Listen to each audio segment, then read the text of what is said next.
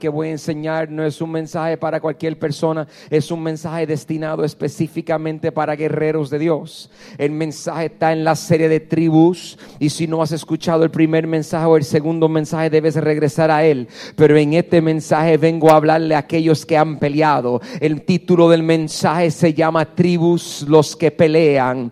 Yo quiero titularlo Aún te queda algo y la razón que quiero titularlo Aún te queda algo es porque vengo con una palabra que el Espíritu ha impartido sobre mi vida y no sé para quién es la palabra, pero para aquel que viene deseoso de escuchar, abre tu corazón en este momento, abre tu entendimiento, porque tengo convencido por medio del Espíritu que los guerreros verdaderos de Dios, los que han defendido su tribu, aquel papá, aquella mamá, aquel hijo que está peleando por algo, aquel, aquel, aquel director de ministerio, aquel cristiano que se alejó del mundo y está batallando para mantenerse fiel, aquella mujer que está respaldando el ministerio de su esposo, para aquel que se siente que está batallando con sus hijos y que lo extraña. Estoy hablándote para aquel que ha sido un guerrero. No quiero hablarle a aquellos que nunca han peleado. Este mensaje no es para aquellos que nunca han batallado. Esto es todo lo contrario. Este mensaje es para el que se ha puesto los guantes y no se ha rendido y ha peleado la buena batalla. A ti que has peleado la buena batalla es bien normal sentirte a veces que no te quedan fuerzas. Que te levantas por la mañana y sales al trabajo, pero siente que no te quedan fuerzas. Yo quiero hablarle a aquellos que se han sentido como yo, aquellos que son genuinos y verdaderos y reales. No quiero hablarle a los hipócritas religiosos. Quiero hablarle a aquellos que tienen la necesidad de sumergirse en la presencia de Dios. Quiero hablarle a aquellos como yo que han predicado la palabra, que han visto multitudes quizá convertirse, pero a pesar de toda la grande victoria, aquellos que como yo, que a pesar de la grande victoria, hay momentos que se sienten como sin ánimo, hay momentos que se sienten sin fuerzas. Aquellos que nunca lo han sentido, este mensaje no es para ti. Este mensaje son para aquellos que han hecho lo bueno delante de Dios, han caminado delante de Dios, pero a pesar de caminar delante de Dios, a veces se sienten inmunes o insensibles. A veces como que no quieren continuar. Quiero hablar con aquellos que están listos para rendirse en algo porque siente que le queda pocas fuerzas. Quiero enseñarte algo del principio de lo poco. Diga conmigo principio de lo poco. Diga conmigo, principio de lo poco. Hay un principio bíblico acerca de lo poco. La Biblia dice en 1 Timoteo capítulo 4 versículo 12 que nadie te menosprecie por ser joven. Que nadie te menosprecie, que nadie te tenga en poco, dice la Reina Valera, por ser joven. Al contrario, que los creyentes vean en ti un ejemplo a seguir en manera de hablar, en la conducta, en el amor, en la fe y en la pureza. Que nadie te menosprecie. Pastor, no entiendo, está hablando de los jóvenes, pastor. No, no, estoy diciendo que cuando uno es jovencito, los que son jóvenes aquí saben lo que estoy diciendo, los que están más viejitos se lo han olvidado, pero cuando uno es joven, todo el mundo tiende a menospreciar a uno. Las ideas de uno le parecen torpes, eh, tontas a todo el mundo. Cuando hablamos parece que no guardan sentido. Los adultos se ríen de las opiniones de los jóvenes porque parecen que son menospreciadas. ¿Por qué? Porque tienen poca experiencia, diga conmigo poco tienen poco sabiduría, todo el mundo diga poco. Y cuando tú ves algo con poco, la tendencia es a menospreciar lo poco. Y el apóstol Pablo escribe en Timoteo y él dice, nadie tenga en poco. ¿Nadie tenga en qué? Dice que nadie tenga en poco. El hecho de que sea joven y tenga poco, dice, no lo menosprecies. Pastor, ¿por qué? Porque las cosas cuando se están agotando no la debes menospreciar, sino todo lo contrario, debes apreciarlo. Pastor, ¿cómo es? Ah, las cosas cuando quedan poco no debes menospreciarla, debes apreciarla. Cuando estás apretando la pasta de dientes para cepillarse por la mañana y se le ha acabado la pasta de dientes y lo que te queda es bien, ¿qué? Poco, tú lo coges y lo miras y no lo menosprecies. A menos que tú no tengas más, no menosprecies lo no menosprecies lo. Porque si no tienes más y lo único que te queda es un qué, vas a tener que usar lo poco para lo que quieres hacer. Pastor, no entiendo. Cuando tienes mucha sed y quieres beber agua y estás en un lugar y has, has, terminado tu cantimplora, has terminado tu vaso de agua, has terminado tu botella de agua y hace mucha calor y estás caminando o has corrido o has hecho ejercicio o fuiste mucho camino y lo que te queda en la botella es bien que poco, no lo menosprecies. ¿Por qué? Porque ese poco que queda va a ser una gran diferencia. Yo dije que los que le puedan poca fuerza en esta hora van a hacer gran diferencia. Estoy profetizando sobre alguien ahora mismo que se siente poco. Te queda poco. No lo menosprecies. Porque lo poco que te queda es algo grande. Alguien que grite amén. Si tú te sientes que te queda poco, la Biblia dice, y me encanta este versículo y pocas veces se predica o escucho a alguien hablando de él, en Zacarías capítulo 4 versículo 10, dice, ¿quién ha menospreciado las pequeñeces? Dice, ¿quién ha menospreciado? Hay otra versión que dice, que nadie tenga en poco los pequeños comienzos. Dice, no menosprecie la cosa pequeña. Ten cuidado de que tú no estés menospreciando lo poco. Pastor, pero es que no te entiendo. Ten cuidado que no estás menospreciando ese dólar que te queda en, la cartera. Ten cuidado que no estés menospreciando ese poco de amor que te queda por tu cónyuge. Ah, estoy hablándole a alguien. Ten cuidado que no te que, que tú no menosprecies ese poquito de amor que tú sientes por esa otra persona. Ten cuidado que tú no estás menospreciando esa poquita de fuerza que te queda para seguir tu ministerio. Ten cuidado que tú no estás menospreciando esa poquita. Estoy hablándole a alguien. Porque el hecho de que tú sientes que es poco tu tendencia es a despreciarlo porque dices, es que no me queda nada, pastor, me queda poco. No siento las fuerzas. Siento que no puedo, pastor. Es poco. En las tribus, las doce de Israel, habían tres tribus que eran las más pequeñas de todas. Era Benjamín, Manases y Efraín. E, e, y estas tres tribus, Benjamín, Manase y Efraín, se distinguían porque eran las más pequeñas y todo el mundo lo veía como ¿Cómo? Y la menospreciaron.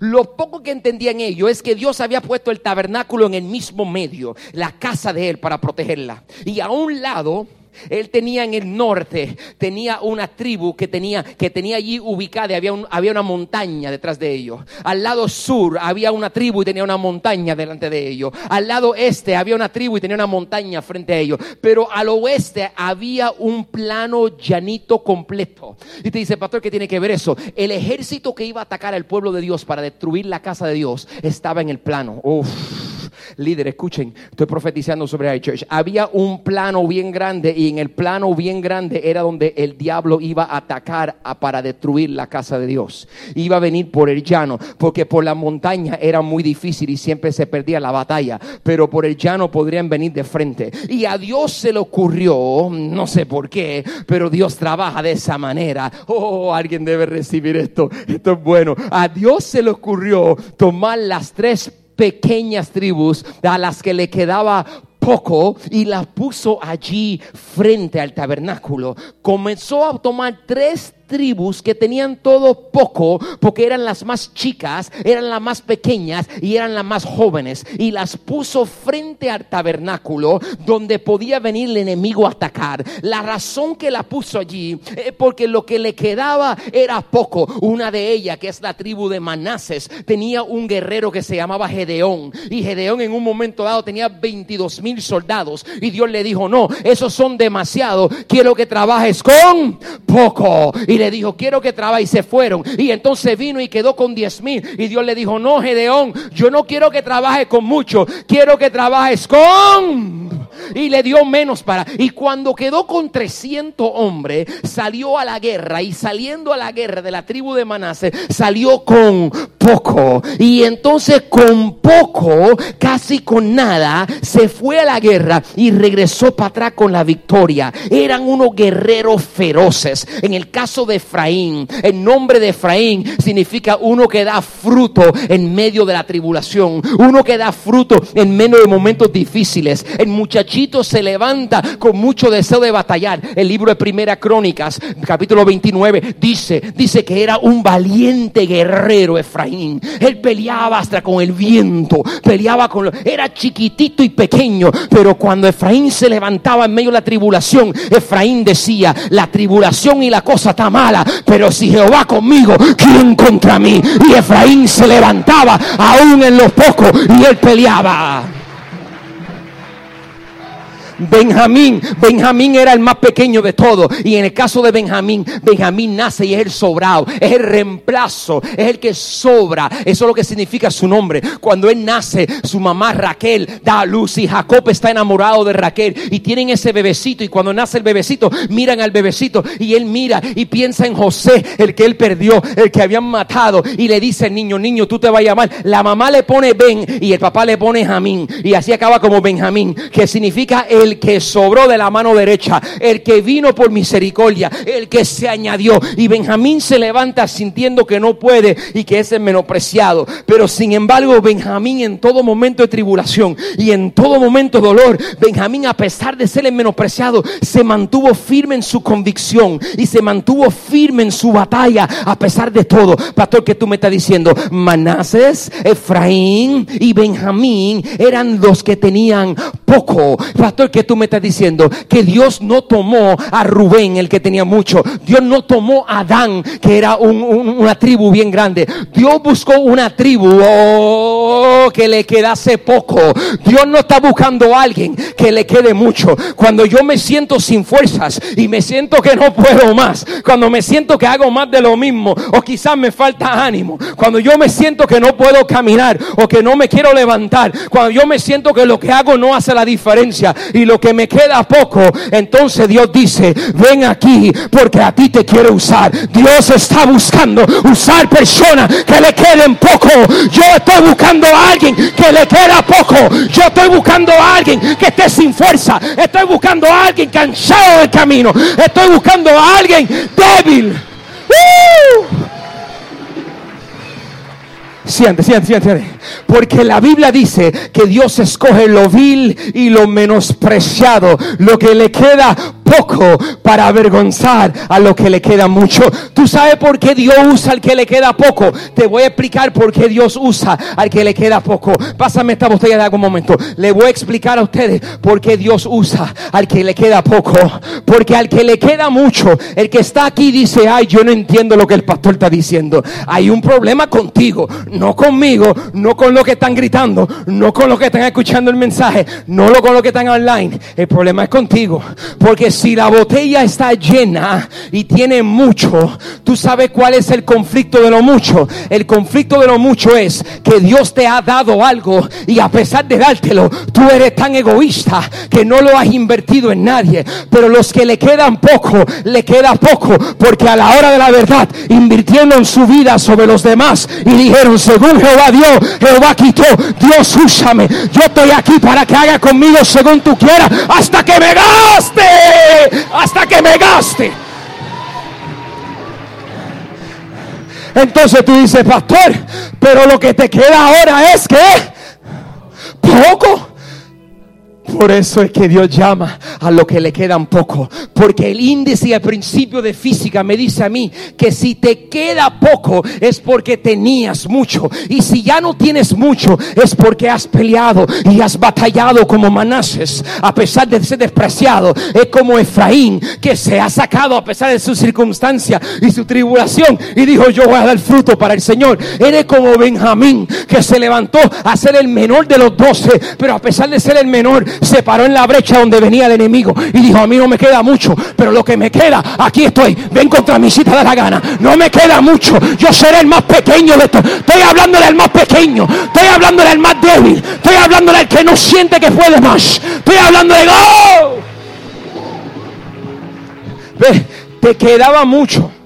La razón que tú, oh man, is good. La razón que yo siento poco y es porque lo mucho que tenía lo gasté Y Dios me mira a mí y dice, bueno hijo, si tú vas a gastar lo que te doy, bendiciendo lo que te sirven, a lo que están alrededor tuyo, y tú vas a invertir tu vida entera y te vas a gastar para mí, pues entonces yo voy a amar a los que tienen poco. Porque si yo uso a los que tienen poco, tengo una garantía. Y es que lo que yo vuelva y le dé, entonces ellos van a invertirlo.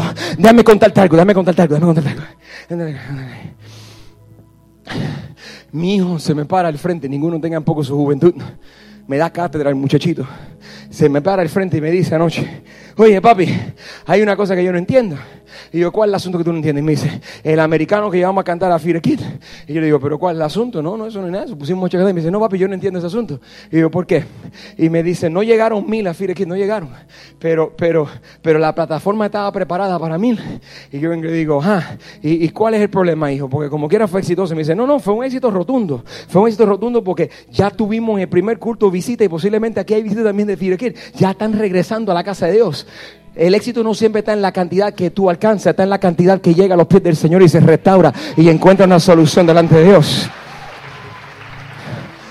pastor, pero fracasaste, no llegaste a los mil. Mi fracaso de hoy solamente me da la estrategia y el plan para levantarme el año que viene y llegar a los mil que no llegué este año. Pero yo no me quedo, me queda poco, me queda poco, me queda poco, pero voy, me queda poco, pero voy. Bueno, bueno, el muchachito me mira y me dice, papi, y yo le digo, ajá, y yo me, sorprende su sabiduría porque tiene que venir de Dios. Me dice, pero tengo un asunto, y yo, ¿cuál es? Y me dice, el americanito que cantó. Y yo, pero ¿cuál es el problema con el americano que cantó? Cantó muy bien, cantó muy lindo, estaba poderoso. Y me dice, sí, pero yo no entiendo por qué no estaba el americano de nosotros. Y yo bueno, es que a él se le dio la agenda para que él la preparara. Y me dice, exacto. Y yo, ¿qué? Yo digo, Josué, fue él que lo preparó, no fui yo. Él preparó la agenda y él le cogió eso. Y me dice, exacto. Me dice, y yo, ¿qué pasa? Me dice, Dios profetizó que él ministraría sobre miles. Se le abrió la plataforma de mil y se movió y puso a otro. Y yo siento, papi, que cuando Dios te da la oportunidad y tú la tienes dentro de ti y tú tienes una oportunidad y tú no sabes utilizarla, lo que va a pasar contigo es que Dios va a decir no vuelve a dártela y se la da el que viene detrás de ti.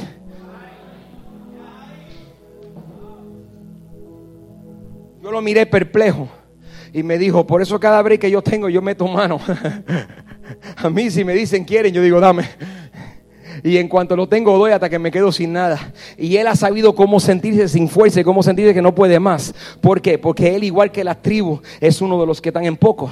Porque tú no te has dado cuenta que Josué empezó siempre, fue cómico, porque mi hija Sara sale otro día y dice, yo no sé qué ella comentó, que alguien le dijo a ella, ah, porque tú eres el hija, ah, no, ella hizo algo en un ministerio. Y cuando hizo algo en un ministerio hubo críticas sobre ella. Y yo, no, porque lo que pasa es que yo le dije, Sara, ¿y por qué tú hiciste lo que hiciste? ¿Por qué tú tomaste la delantera? Hubo una necesidad en la iglesia y mi hija se paró y dijo, vamos a cubrir esa necesidad. Y mi hija vino y dijo, tú para acá, tú para allá, tú para allá, tú para allá, sí, tres añitos, y tú para allá en la iglesia del niño, y tú muévete, y tú muévete, y se movió.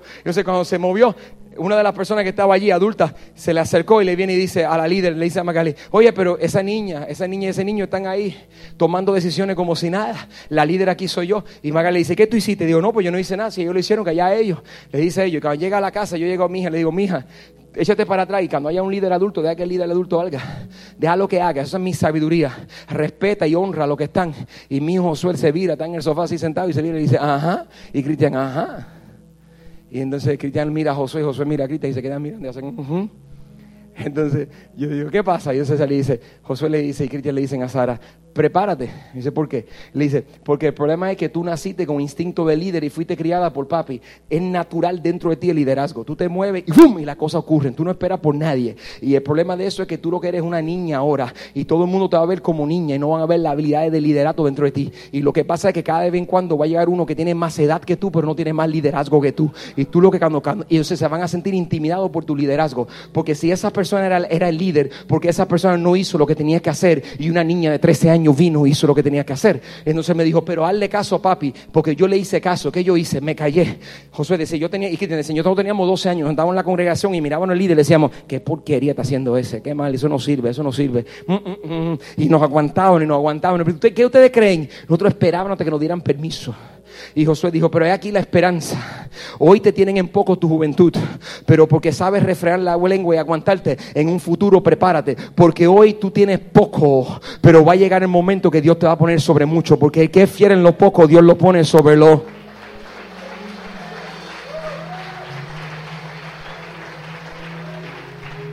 El principio de lo poco, todo el mundo diga principio de lo poco.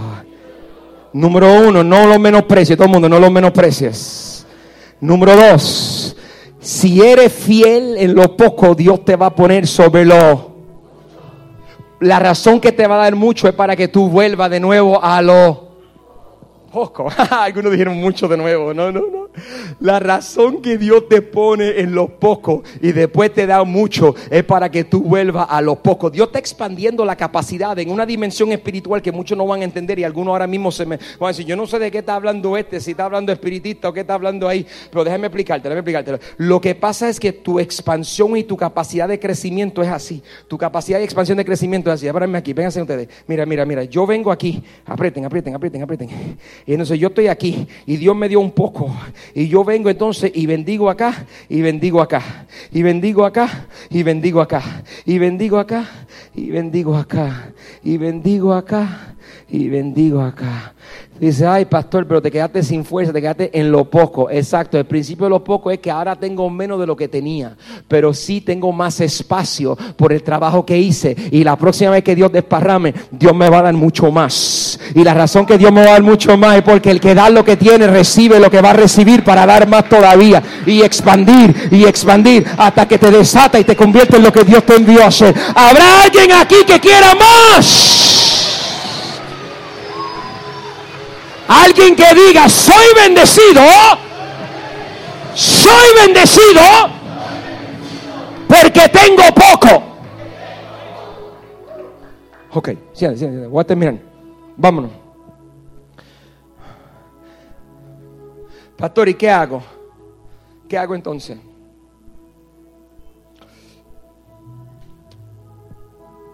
Génesis capítulo 29, versículo 20, Génesis capítulo 49, versículo 27. Jacob pone su mano sobre Benjamín y bendice la tribu de Benjamín. Y mira lo que declara sobre Benjamín, lo que yo voy a declarar sobre ti. ¿Están listos? ¿Tú estás listo para recibirlo, Carlito? ¿Estás listo? ¿Estás listo? Eso es, prepara tu corazón. Yo lo voy dictando y según tú lo vas recibiendo, tú vas tocando, Carlos. Ok, mira, aquí viene. Él dice Benjamín, yo voy a cambiarlo por el nombre tuyo. Tú que estás aquí, Carlos. Tú eres un lobo rapaz. Que en la mañana, cuando otros duermen y están sin fuerzas, tú te levantarás y devorarás la presa. Y en la tarde, mientras otros escasean, porque tú te levantaste y trabajaste sin fuerza, te daré para que repartas a todo el que te rodee. A todo el que te daré. Dios está diciendo, yo te daré para que tú repartas. Yo te voy a... Habrá alguien que quiera recibir para repartir. Yo quiero Dios. Yo quiero. Me fui, me fui, me fui. Hay más que un problema tener poco. ¿cuál es el problema tener poco? Que tú toda tu vida has menospreciado lo que es poco. Yo no menosprecio lo que es poco. Yo doy a gracias a Dios por lo que es poco. El conflicto de poco es que cuando ya no te queda nada, ¿Tú sabes cómo estás? Cansado. Y sin fuerzas. Y cuando estás cansado del camino, y tú lo puedes reconocer, te queda una esperanza. Pastor, ¿y cuál es?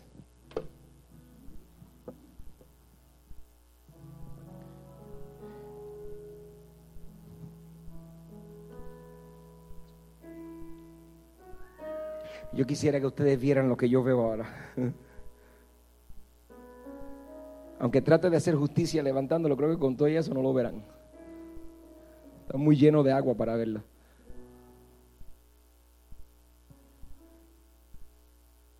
Pastor, ¿qué ves? Si tienes sed de verlo, puedes ponerte de pie para que lo veas. Lo mira y te sienta. A menos que lo veas desde ahí.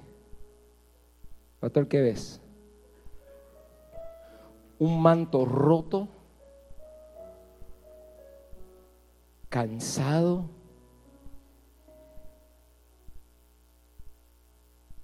pero bañado de sangre. Porque no importa cuánto yo me haya cansado, hubo uno que estaba más cansado que tú. Y cuando vio que tú te ibas a cansar, te dijo, te amo tanto que voy a ir a la cruz a ser crucificado y dejar que me saquen la sangre. Para que cuando tú estés cansado y te sientas sin fuerzas, yo no tenía dónde ir. Pero para ti que estás cansado, eh, eh, eh, tú que estás cansado, matrimonio cansado, esposa cansado, joven cansado, ministro cansado, líder cansado, dueño de negocio cansado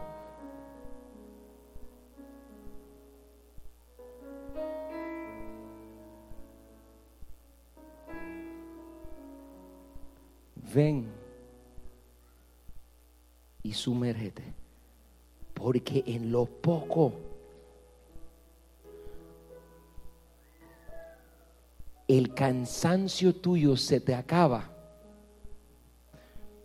cuando te sumerges en él y vuelves lleno. Y entonces te cansas y vuelves a él.